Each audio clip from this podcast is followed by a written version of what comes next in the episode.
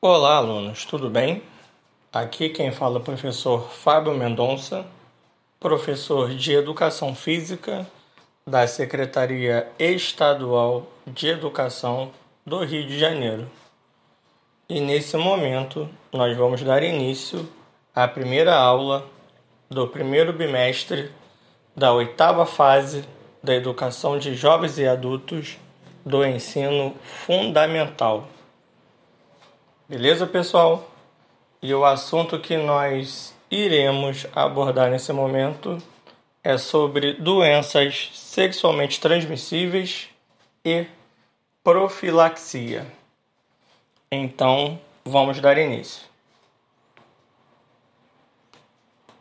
As doenças sexualmente transmissíveis, conhecidas como DSTs, são causadas por vários tipos de agentes são transmitidas principalmente por contato sexual, sem o uso de camisinha, com uma pessoa que esteja infectada e geralmente se manifestam por meio de feridas, corrimentos, bolhas ou verrugas.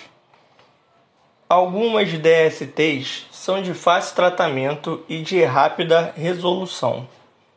Outras, contudo, têm tratamento mais difícil ou podem persistir ativas.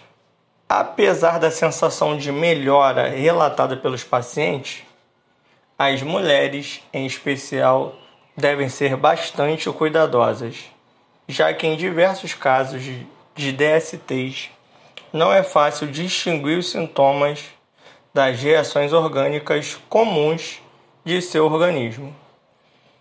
Isso exige da mulher consultas periódicas ao médico.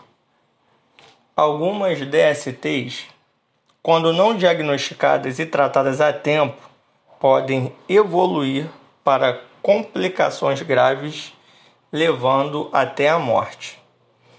Alguma dessas doenças também pode ser transmitida da mãe infectada para o bebê durante a gravidez ou durante o parto podem provocar assim a interrupção espontânea da gravidez ou causar graves lesões ao feto.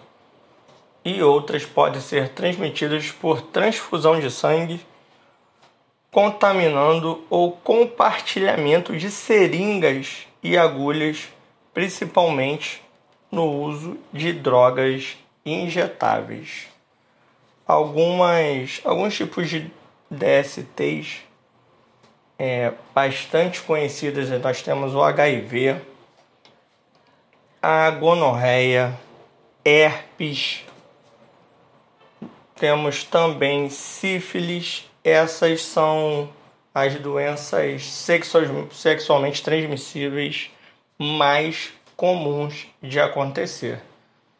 Beleza, pessoal? Aqui quem fala é o professor Fábio Mendonça. Essa foi a nossa primeira aula do primeiro bimestre do oitavo ano da educação de jovens e adultos do ensino fundamental. Um forte abraço a todos e até a próxima aula.